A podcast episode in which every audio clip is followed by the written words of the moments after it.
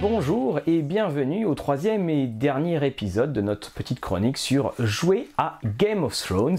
Alors pas de générique cette fois, mais un petit euh, clin d'œil qui sera en fait caché dans le décor. Bon, pas très très bien euh, caché, il faut le reconnaître, mais en tout cas c'est notre petit clin d'œil à la série dont je vous rappelle que euh, la prochaine saison sera diffusée en été hein, et non pas au mois d'avril comme d'habitude. Alors après avoir vu où jouer, quelle période, après avoir vu la, bibliographie, eh on va voir dans ce dernier épisode tout simplement les interactions et les groupes de euh, personnages euh, qui vont pouvoir donc aller autour de votre table et comment leur donner le meilleur potentiel. La première chose, c'est que on va parler du rôle des personnages féminins. Le rôle des personnages féminins, on en parlait à la fin de la dernière vidéo, c'est un petit peu comme dans Pendragon, il se retrouve assez limité parce que nous sommes dans une société féodale qui est très euh, stricte, très codifiée, et si Brienne est peut-être une exception, elle est à peu près la seule. J'en veux pour preuve que lors de l'excellent épisode de la saison 2 ou 3, je ne sais plus trop, euh, donc de l'assaut de King's Landing par les armées euh, de, de Stannis, eh bien se retrouve enfermée euh, avec donc toute sa petite cour de femmes à, à, espérer que le combat va avoir une issue favorable et elle n'apprend un petit peu comme dans Marion Zimmer Bradley les Dames du Lac, elle n'apprend que par le biais de manière très, très, très théâtrale de messagers ou de messagères l'issue et les évolutions euh, de la bataille. Les femmes dans Game of Thrones ont ce rôle, il ne faut pas tomber dans, on en parlait du syndrome de l'exception, c'est-à-dire que oui, mais moi, ma combattante, en fait, euh, c'est une exception, trois petits points. L'univers de Game of Thrones se nourrit assez peu de ce genre de choses. Si vous avez une femme qui va se promener à Parmont et Parvaux, il est évident euh, qu'elle va devoir subir les contre-coups de cela. C'est pour ça que vous devez utiliser, alors par exemple si c'est une noble et que vous jouez, eh bien euh, elle peut avoir comme PNJ ou comme personnage que le joueur ou la joueuse va jouer également, elle peut avoir comme euh, donc euh, second personnage des personnages un peu plus costauds et plus faits dans le domaine physique qui lui permettront de pas trop forcément s'ennuyer dans les scènes de combat ou les scènes physiques, tout comme le reste du groupe ne s'ennuiera pas forcément trop lorsque celle-ci doit automatiquement faire des interactions sociales. Là, c'est vraiment un impératif qu'il faut euh, euh, savoir respecter. Nous le disions, Game of Thrones, cet univers-là souffre peu euh, des exceptions.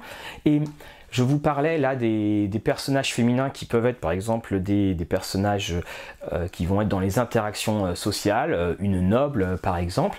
Eh bien, c'est un des soucis que vous pouvez avoir avec le jeu, c'est le problème de la spécialisation. Nous avons en fait une approche parfois assez donjons et dragons, c'est-à-dire que on prend un groupe de personnages et l'ensemble du groupe peut couvrir euh, toutes les actions.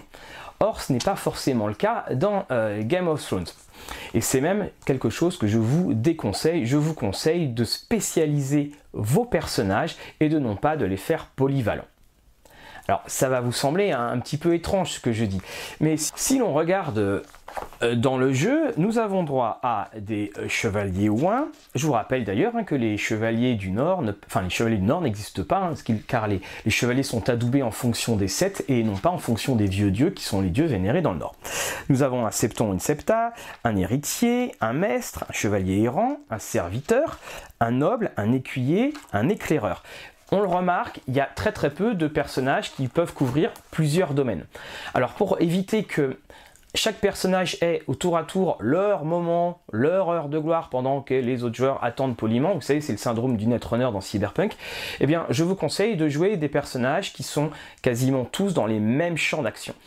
Parce que lorsqu'ils vont devoir agir sur des champs qui sont différents, ils vont devoir utiliser et avoir recours à d'autres PNJ.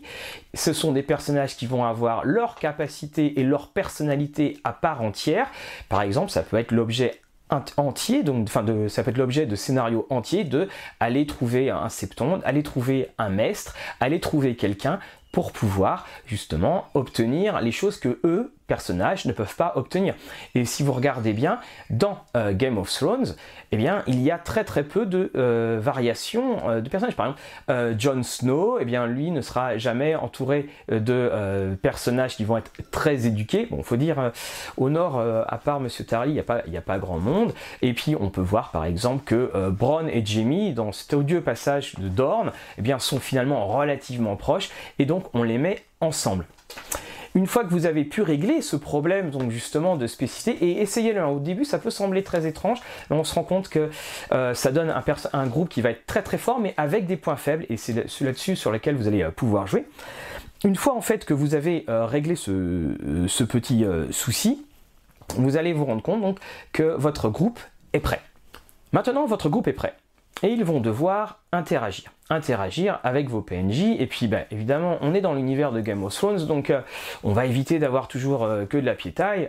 Euh, si on a lu les livres, si on regarde la série, on a envie d'interagir avec les grands personnages. Et c'est là effectivement que se pose un grand problème, c'est comment faire parce que si vos personnages sont face à Jimmy Lannister et que Jimmy Lannister leur dit euh, excusez-moi, je voudrais passer, vos personnages très souvent vont dire ok d'accord, merci monsieur Lannister, waouh, j'ai jamais vu de si près. Alors il va falloir trouver plusieurs optiques.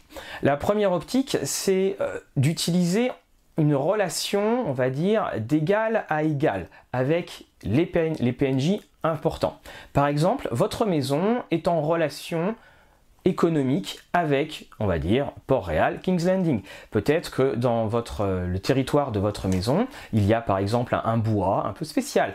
Euh, peut-être qu'il y a des artisans absolument euh, hors pair et que pour telle fête, pour l'anniversaire du roi Geoffrey ou pour l'anniversaire du petit Geoffrey, tout dépend de où vous êtes dans l'histoire, eh bien, les personnages vont rencontrer des membres qui euh, des Lannister, qui des Tully, euh, qui euh, des Tyrell, parce qu'ils possèdent quelque chose que le reste du pays ne possède pas. Et nous ne sommes pas là dans des rapports de force.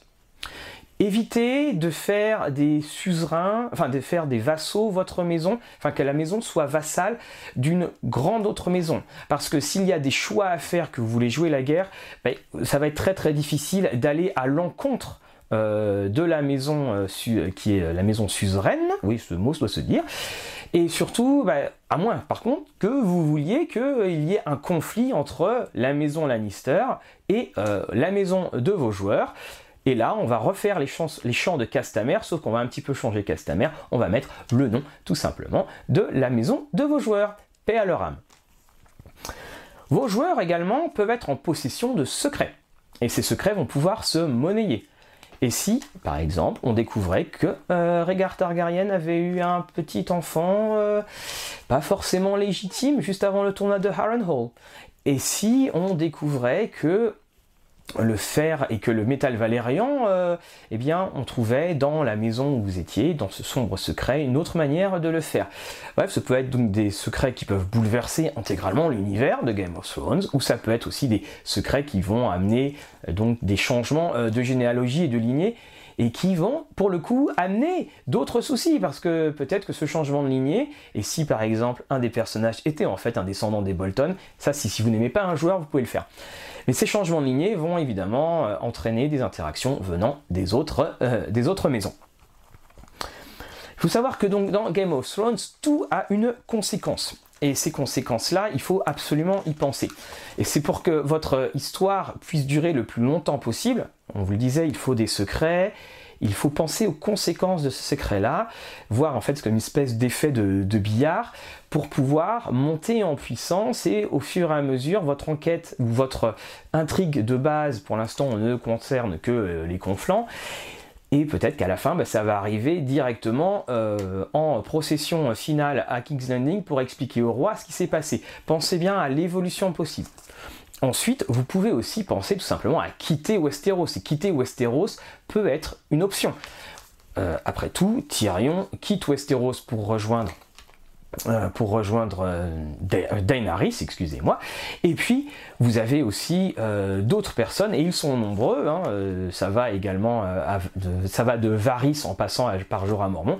Quitter Westeros, c'est toujours bien, atterrir sur Bravos et tenter à ce moment-là de se refaire une petite santé. Vous pouvez penser à ça, vous pouvez vous dire que votre campagne va commencer ici et aller de, par de par le continent des sauces. Faites attention, on ne souffre pas, on, la règle d'exception ne souffre aucune exception, ou presque, mais en tout cas, si vos personnages doivent aller sur le nord, s'ils doivent aller prendre le noir, et eh bien là, la campagne va complètement changer et vous vous retrouverez avec l'excellent supplément sur la garde de nuit publié par Edge. Une des plus belles choses qu'on peut trouver dans Game of Thrones, ce sont les dilemmes moraux. Et là aussi, ça peut faire partie de vos secrets. Et si donc cette maison, finalement, avait eu un rôle plus que douteux, si votre suzerain direct, votre seigneur direct, par exemple, avait participé au massacre de King's Landing alors qu'il avait dit auparavant que non, il avait plus ou moins défendu avec honneur euh, euh, la réputation de la maison. Si on se rend compte qu'un sombre secret avait été fait, si on se rend compte que les généalogies ne sont pas les mêmes, cela va remettre complètement en cause l'univers de vos joueurs et ça c'est ce que c'est ce que l'on veut surtout dans un système euh, quadrillé et avec un maillage aussi fort que le système de féodalité. Pensez donc à, tous, ces petits, euh, tous ces petits secrets et c'est pour ça que je vous invite fortement à faire des jeux en génération, c'est-à-dire que vous pouvez très bien faire jouer les flashbacks de vos personnages et que vos personnages vont jouer ainsi leur père ou leur grand-père. Et là, une fois quand vous reviendrez dans le présent, les perceptions auront considérablement changé. N'oubliez pas, tout a une conséquence, mais le secret ou les grands secrets doivent être réfléchis parce que vous allez vous rendre compte que vos joueurs ne vont pas du tout réagir souvent de la manière dont vous avez euh, pensé qu'ils réagiraient. Par contre, vos PNJ, eux, peuvent toujours réagir de la même manière. Alors il y a plusieurs conseils évidemment euh, que vous pouvez euh, utiliser et que vous pouvez utiliser euh, dans le jeu et notamment il y a un conseil que je j'ai trouvé très très bon donc qui s'appelle le jeu des trônes donc c'est page 225 dans le livre dans les, les, très bons conseils pour jouer dans Game of Thrones. En fait, il vous propose de jouer la maison. Alors par jouer la maison, c'est un petit peu comme dans le système d'Ars Magica, c'est-à-dire que vous allez jouer tout le monde dans la maison, vous allez jouer euh, de vos personnages, on va dire, de base, aux écuyers, aux maîtres, aux envoyés spéciaux de votre seigneur. Alors ça va évidemment multiplier les intrigues, et c'est très très bien si par exemple euh, des joueurs sont absents, et eh bien faites jouer euh, deux ou trois intrigues par des écuyers, parce qu'elles vont se recouper inévitablement avec les intrigues de vos personnages, et votre maison va pouvoir prendre vie sur tous les niveaux, du petit du 100 grade, pour reprendre la phrase, aux, aux niveaux les plus, au niveau d'interaction les plus élevés et les plus importants. Mais il y a une petite mise en garde. Avant de vous embarquer dans une chronique de jeu des trônes, concertez-vous avec vos joueurs pour déterminer s'ils sont vraiment intéressés par ce genre de partie. Ce style de jeu est un, challenge, mais il peut s'avérer gratifiant. Il suffit de procéder avec soin et avec prudence. Et bien entendu, vous devrez penser à là absolument à tous les aspects de votre maison. Donc je vous laisse regarder les vidéos euh, précédentes pour vraiment bien choisir votre maison et votre lieu. Parce que en fait on s'en rend compte assez vite. C'est en ayant une très bonne maison et en ayant le lieu idéal que votre campagne aura la plus grande euh, durée de vie. Enfin, vous avez le supplément Chronique de Westeros, alors qui est alors un des suppléments excellents faits. On le dira jamais assez. Hein. Edge et euh, donc les Edge et Green Ronin ont fait un excellent travail hein, sur la licence Game of Thrones parce qu'ils ont complètement saisi l'ambiance du jeu. Par exemple, quand vous avez des PNJ, vous avez toujours une petite option sur comment le rendre plus sombre. Vous savez, ces bons vieux retournements de situation que George Martin adore faire subir à ses lecteurs.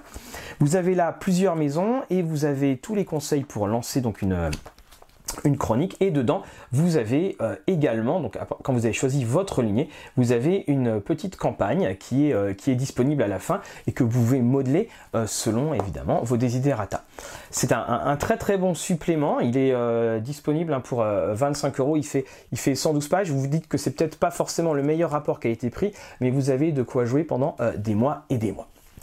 Enfin donc évidemment on a parlé du jeu La dernière petite chose, ça sera sur les images euh, que je vais également on me donne. Merci à mes assistants.